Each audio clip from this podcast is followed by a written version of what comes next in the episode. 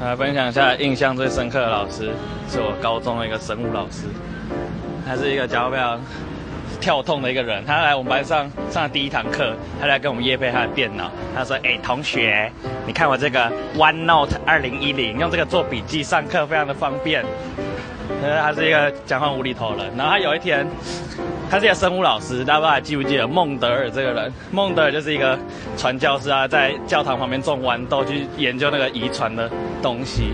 然后有一天他就说：“同学们，知不知道孟德尔为什么要种豌豆，不是种高丽菜？还有个原因，课本上都没写，这考试会考。”然后我们就想说：“哎，这很重要，要听一下。”然后说完就抬头起来认真的听。然后这个时候他就推了一下眼镜，然后很认真的说。因为它很好吃，如果它不好吃的话，传教士怎么会让它种豌豆呢？干，这是杀小理由啊！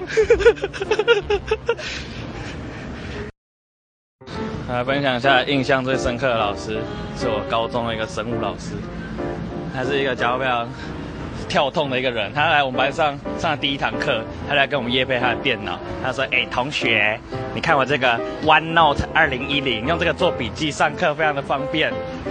他是一个讲话无厘头人。然后他有一天，他是一个生物老师，大家不知道还记不记得孟德尔这个人？孟德尔就是一个传教士啊，在教堂旁边种豌豆去研究那个遗传的东西。然后有一天他就说：“同学们，知不知道孟德尔为什么要种豌豆，不是种高丽菜？还有个原因，课本上都没写，这考试会考。”然后我们就想说，哎，这很重要，要听一下。然后说完就认抬头起来认真的听。然后这个时候他就推了一下眼镜，然后很认真的说：“因为它很好吃，如果它不好吃的话，传教士怎么会让它种豌豆呢？”干，这是杀小理由啊！